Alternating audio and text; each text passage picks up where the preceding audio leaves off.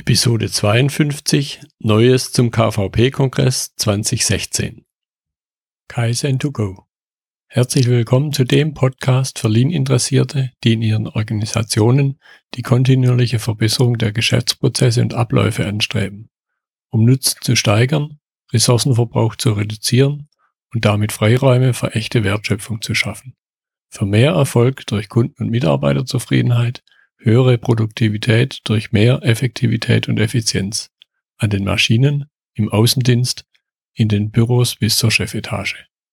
Heute habe ich André Kapust bei mir im Gespräch. Wir unterhalten uns über den KVP-Kongress 2016. André Kapust ist schon lange im Umfeld KVP unterwegs. Er ist der Gründer und Inhaber des KVP-Instituts. Hallo, Herr Kapust. Ja, hallo, guten Tag. Herr Müller, vielen Dank für die Einladung zum heutigen Podcast. Ja, schön, dass Sie dabei sind. Ich habe schon ein, zwei Sätze zu Ihnen gesagt, aber stellen Sie sich doch noch mal ein bisschen intensiver aus Ihrer Brille vor. Ich möchte mich an der Stelle kurz vorstellen. Mein Name ist André Kapust, bin 41 Jahre alt, verheiratet, habe eine Tochter, bin Leiter des KVP-Instituts, möchte aber ein paar Worte auch zu meiner Historie sagen, für denjenigen, der mich noch nicht kennt. Ich war fünf Jahre bei einem großen Automobilhersteller, bei der Firma Bosch, habe dort intensivst Qualitätsmethoden kennengelernt, habe mich dann weiter verändert, habe mich über eine kleine Zwischenstation danach selbstständig gemacht und habe das Unternehmen TQM Training and Consulting in Heilbronn gegründet, was ja ein sehr großer äh, Weiterbildungsanbieter geworden ist über fünf Jahre und habe da so einige Erfahrungen gemacht und nach dem Verkauf an den WK Verlag auch mir Gedanken über Änderungen meines Konzepts gemacht und fokussiere mich im KVP-Institut mehr auf das Thema Verbesserung. Und hier ist die besondere Herausforderung, jedes Unternehmen anzusprechen in der Zukunft, weil jedes Unternehmen beschäftigt sich mit dem kontinuierlichen Verbesserungsprozess oder sollte sich mit dem kontinuierlichen Verbesserungsprozess beschäftigen. Und das ist eigentlich die Hauptherausforderung, ähm, nicht nur optimierende Themen in den Unternehmen zu platzieren, sondern wir wollen auch Start-up-Unternehmen gewinnen, an der Stelle, die besser werden wollen. Wir wollen aber auch Kindergärten gewinnen, beziehungsweise haben bereits Kindergärten gewonnen, die auch besser werden wollen. Und da geht es, da geht es nicht nur um das Thema Verschwendung, da geht es auch um das Thema Sicherheit. Wie kann man Kindern Dinge besser beibringen? Und das sind spannende Herausforderungen für uns. Und ja, das kurz zu meiner Vorstellung. Okay. Dankeschön. Jetzt werden wir uns heute im Schwerpunkt über den KVP-Kongress unterhalten. Da stecken natürlich viele von den Dingen, die Sie gerade erwähnt haben, auch schon mit drin.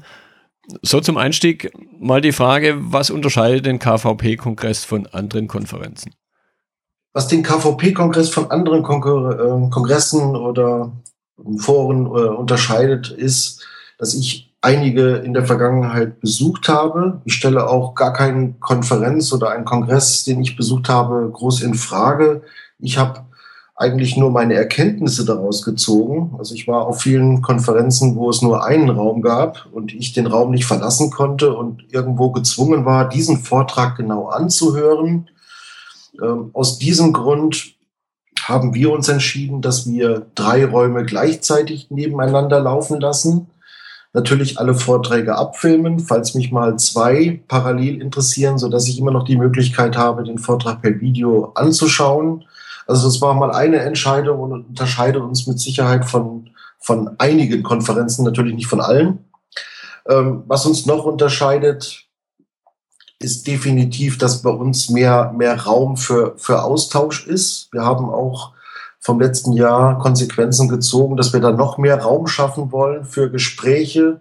Das heißt, jeder der Referenten ist auch im Nach steht auch im Nachhinein für Gespräche zur Verfügung.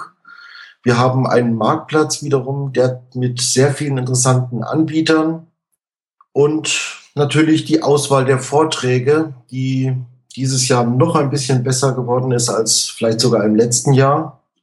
Äh, zumindest wenn ich mir die Vorträge anschaue, äh, ist es halt schwer, überhaupt ein Highlight daraus zu nehmen. Und das unterscheidet uns von anderen Kongressen. Mhm. Ja, zu den Details äh, kommen wir noch. jetzt soll es ja in Anführungszeichen also so ein kleiner Motivator sein für die Zuhörer, mal drüber nachzudenken, ist denn interessant für mich? Dann spielt natürlich sofort die Frage eine Rolle, wer ist denn die Zielgruppe für den KVP-Kongress und was können die Menschen, die da hingehen, was können die dann mitnehmen? Ja, das Thema Zielgruppe, damit haben wir uns am ersten Kongress schon sehr intensiv beschäftigt. Und die Zielgruppe war mal KVP-Koordinatoren und natürlich KVP-Verantwortliche, KVP-Praktiker zu gewinnen. Das Interessante war, dass natürlich äh, diese, diese Personen auf jeden Fall da waren. Aber es hat sich herausgestellt, dass viele Geschäftsführer sogar da waren, beziehungsweise Führungskräfte, aber auch viele Abteilungsleiter äh, von Unternehmen, speziell Entwicklung, Fertigung, äh, dass die an dem Kongress teilgenommen haben weil sie einfach auch auf der Suche sind nach Elementen, um besser zu werden. Und aus diesem Grund ist es ein, ein, ein bunter Mix, was ich mir wünsche, dass auch mehr Jungunternehmer am KVP-Kongress teilnehmen, weil auch wir für diese Zielgruppe sehr interessante Vorträge bieten. Und die Vorträge, die wir bieten, das sind auch kleine Seminare. Das, ich behaupte, unser Kongress hat auch einen Weiterbildungscharakter. Hm. Ja, Sie haben es ja schon angedeutet, das Thema kontinuierlich verbessern, eben auch ein zweites Mal hingehen. An der Stelle vielleicht dann mal ein, klein, eine kleine, ein kleiner Rückblick aufs letzte Jahr. Was gab es denn eben für Rückmeldungen und was haben Sie für, selber dann für Schlüsse gezogen aus dem letzten Jahr? Also die Rückmeldungen waren sehr gut gewesen. Man muss auch dazu sagen, wir hatten sehr, sehr viele Rückmeldungen. Ich, ich gehe von aus, dass wir über 80 Prozent Rückmeldungen hatten. Da müssten wir nochmal den Herrn Milekovic genau fragen, aber es war erstaunlich viele Rückmeldungen und zur Organisation des Kongresses mit der, äh, die Organisation und Durchführung des Kongresses ähm, im Audi-Forum hatte die Note 1,1 bekommen und okay. Das sagt, denke ich mal, auch für den, für den Kongress sehr viel aus. Die Vorträge haben wir auch ausgewertet. Die haben eine Durchschnittsnote von 1,59 erhalten, was ich ebenfalls als sehr, sehr gut erachte. Mit Sicherheit war da auch ein kleiner Ausreißer dabei gewesen. Äh, der hätte vielleicht dadurch noch ein bisschen besser sein können, aber ich denke, die Note spricht an der Stelle für sich und möchte da auch noch einen Punkt einhaken. Es gibt es gibt gewisse Personen, die uns schon mal angesprochen haben, ähm, dass wir natürlich sehr viele Berater dort haben. Auch dort haben wir unsere Rückschlüsse gezogen. Äh, wir sind immer noch der Meinung, dass viele Berater einfach äh, zu gewissen Themen einfach die Top-Personen sind, ein Thema zu referieren. Aber wir haben neben dem Berater auch das Unternehmen, wo es erfolgreich ein Thema platziert, eingeführt wurde, so dass wir auch da die Rückschlüsse gezogen haben. Ähm, dass wir an der Stelle die mehr Firmen noch äh, mit ins Boot genommen haben, die einfach auch aus der Erfahrung sprechen. Hm, um da die, die Praxis auch reinzubringen. Ja. Genau, um die Praxis reinzubekommen, richtig. Ja, ja, okay. Gut, dann gucken wir mal auf dieses Jahr. Was gibt's denn für Highlights? Wobei ich glaube, wir wollen da jetzt ja gar niemand äh, besonders rausheben, aber vielleicht ein paar bekanntere Namen. Ja, die Highlights des Jahres, fangen wir mal ein bisschen allgemeiner an. Also die, die Highlights sind eigentlich wieder, dass wir wieder drei Räume nebeneinander laufen lassen, dass wir ebenfalls wieder Prominenz gewinnen konnten. Persönlichkeiten an der Stelle. Wir haben wirklich erfolgreiche KVP-Praktiker und Anwender. Die Highlights sind aber ebenfalls, dass wir auf dem Kongress wieder interessante Aussteller haben mit sehr interessanten, auch neuen Themen. Natürlich haben wir wieder das Business Catering durch diese Rennsport, Restaurant Nuvolari, der Audi AG. Das sind mal die allgemeinen Highlights. Wenn wir jetzt mal äh, auf Vortragshighlights eingehen, da ist es jetzt für mich wirklich schwierig ähm, herauszustellen, was da die Highlights sind. Ich denke, jeder, jeder Vortrag ist in sich ein kleiner Highlight, der auch eine intensive Abstimmung genossen hat. Besonders bedanken möchte ich mich nochmal bei den Referenten, die im letzten Jahr da waren, die wir auch als Highlight und die auch als Highlight bewertet wurden, wie ein Professor Konstantin May, der über Karakuri Kaizen spricht versus Industrie 4.0, äh, ist, denke ich mal, wiederum etwas Neues Das Credo lautet zu diesem Thema Hightech wo nötig, nicht wo möglich. Und in dem Fall interessanter Vortrag zum Thema oder in Anlehnung auch an Industrie 4.0.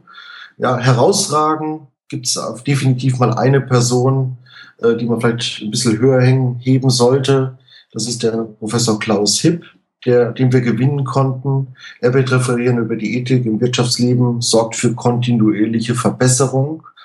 Und ja, weitere Highlights, da werden wir mit Sicherheit auch gleich noch ein bisschen intensiver drüber sprechen.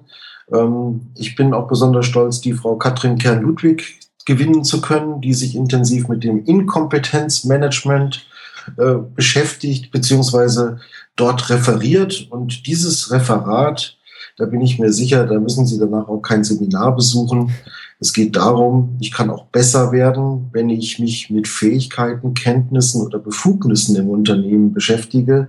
Bedeutet, manchen Unternehmen wäre schon geholfen, wenn Führungskräfte ein bisschen mehr Befugnisse bekommen, sodass sie dadurch besser werden. Und dementsprechend gibt es ganz, ganz viele Highlights. Da kann man wirklich von oben in der Agenda über die zwei Tage gucken. Sehr spannende Vorträge. Mhm. Okay. Ja, also ich fand auch, ich fand auch diesen Aspekt, äh, wie Sie es gerade genannt haben, dieses Jahr vom, vom Herrn Hipp, letztes Jahr vom Herrn Krupp, äh, da kommen eben nochmal Impulse mit rein, wo man dann sagen kann, wenn man den Vortrag gehört hat, ja, das fällt auch in die, unter die Überschrift KVP.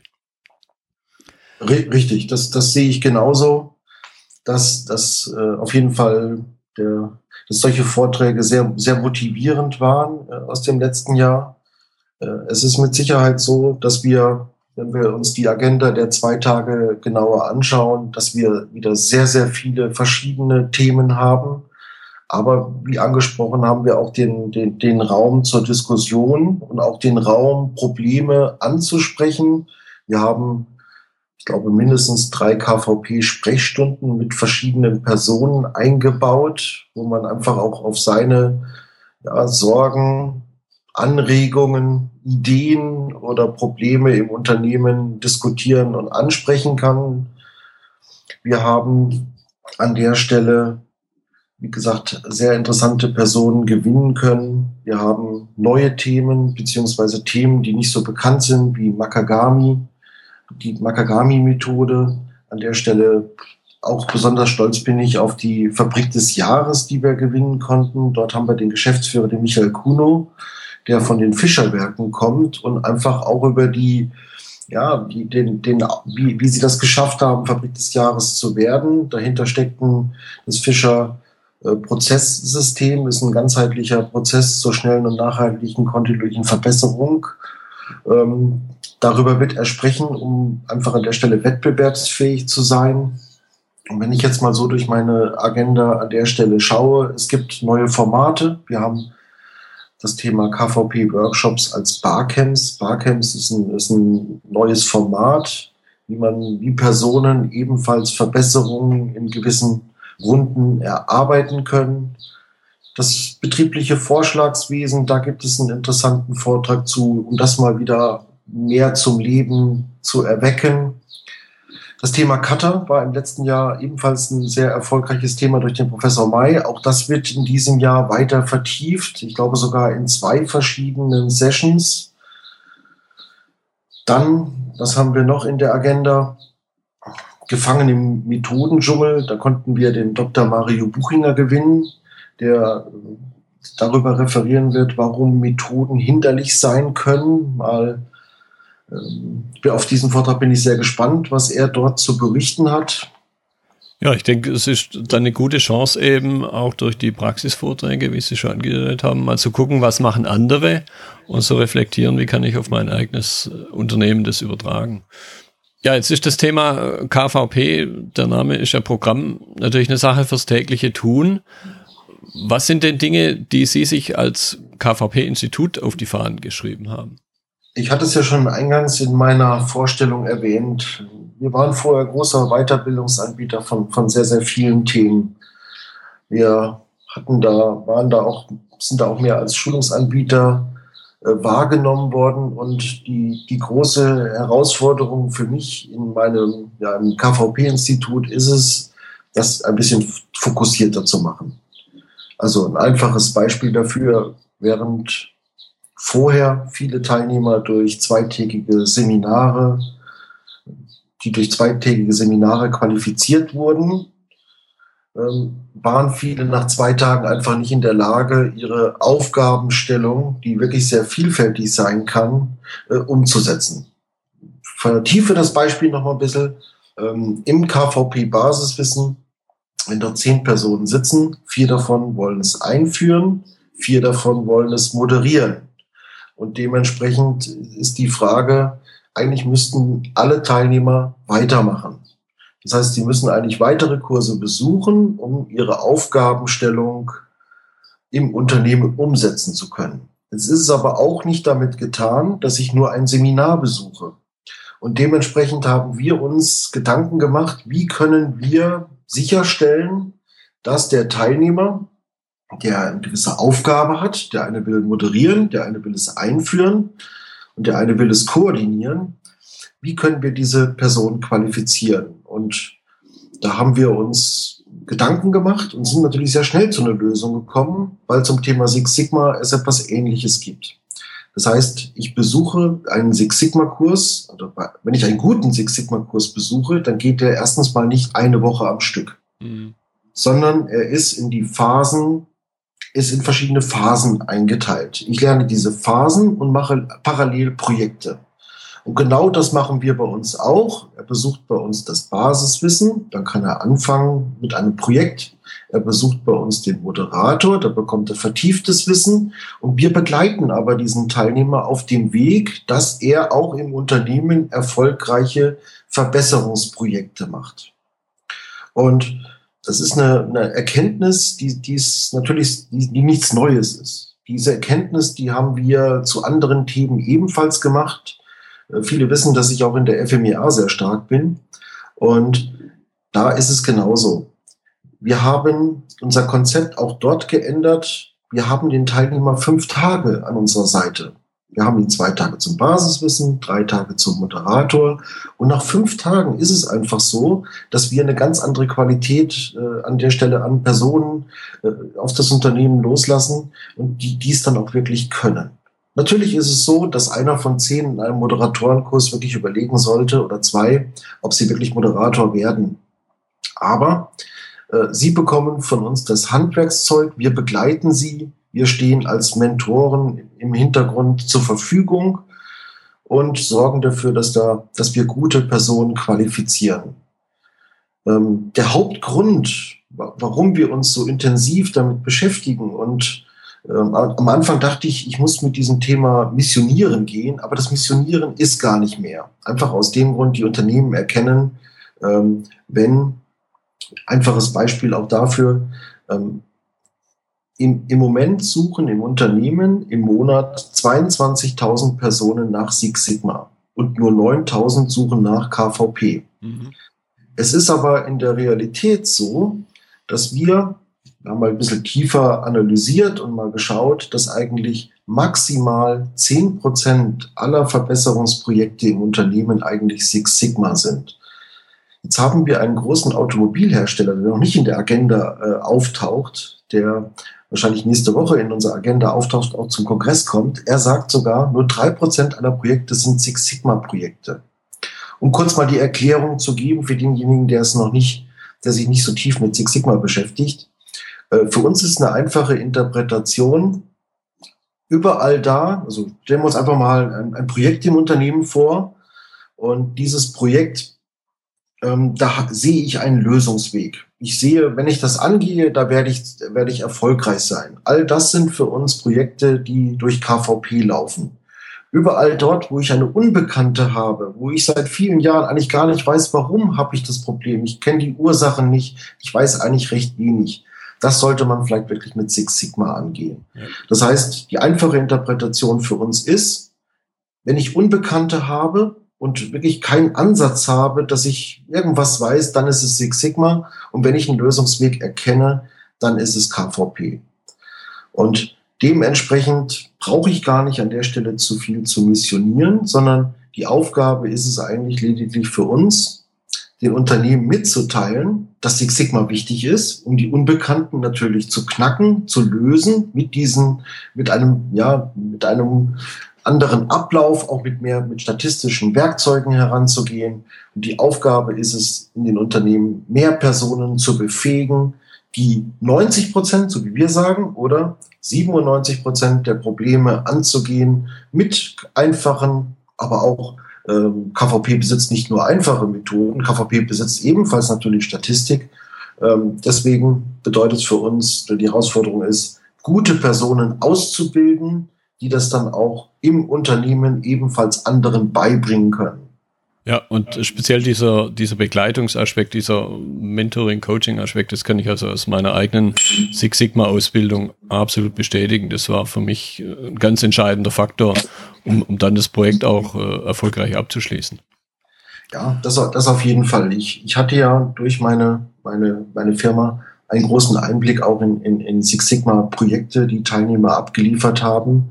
Auch da behaupte ich heute, dass 80 Prozent aller Projekte, die in solchen Six Sigma Kursen gemacht sind, eigentlich auch keine Six Sigma Projekte sind. Einfaches Beispiel. Wir sind ein renommierter Uhrenhersteller. Wir haben auf dem Weg zur Produktion einer Uhr viel Goldverlust. Klingt das nach lösbar, Herr Müller, oder klingt das nach nicht lösbar? Also für mich ist immer alles lösbar. genau. Und genau das ist auch, glaube ich, ein Argument, äh, warum man mehr KVP eigentlich machen sollte, Einfach aus dem Grund, äh, erst wenn es im ersten Moment so ist, ist halt die Frage, das würde ich definitiv durch KVP laufen lassen. Und die Realität hat natürlich gezeigt in diesem Beispiel, was ich jetzt da einfach mal abstrahiere, wenn das beim Fräsen passiert und ich da eventuell eine bessere Absaugung hätte, dann habe ich weniger Goldverlust wenn es dort, wenn es in diesem Beispiel jetzt so wäre. Das hat mit Six Sigma nichts zu tun. Das Problem ist nur, dass die, dass viele Personen, die natürlich eine Six Sigma Ausbildung genießen, das jetzt wunderbar statistisch verpacken können.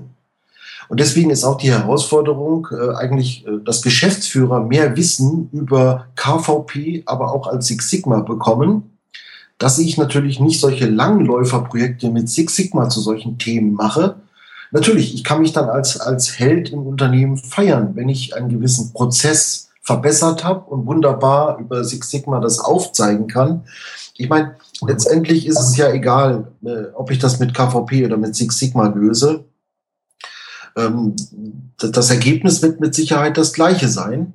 Nur bin ich der Meinung, dass wir auch das mit einfachen Werkzeugen lösen können und dementsprechend nicht immer ja einen langen Prozess brauche. Und wir haben ja auch das Problem bei, bei Six Sigma und KVP, wenn ich die beiden jetzt nochmal intensiver vergleiche.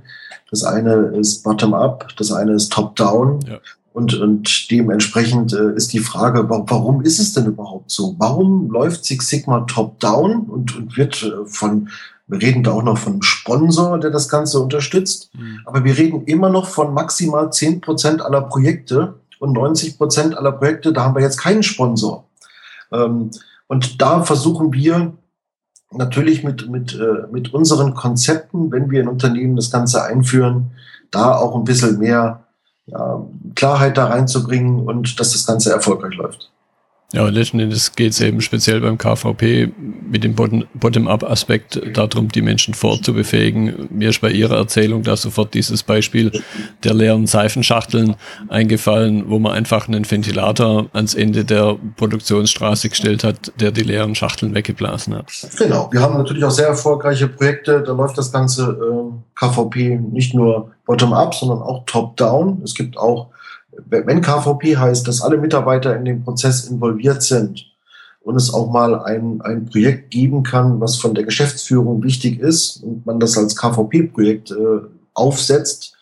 Deswegen, ich sehe das gar, ich sehe das heute so, dass das ist äh, vollkommen in Ordnung, dass das KVP in Unternehmen top-down sowie bottom-up funktionieren kann. Es ist natürlich vollkommen richtig, Herr Müller, da gebe ich Ihnen recht. Da kommt es her, das KVP. Das ist das Instrument für den Mitarbeiter ähm, um auf Missstände hinzuweisen, Probleme von unten zu lösen.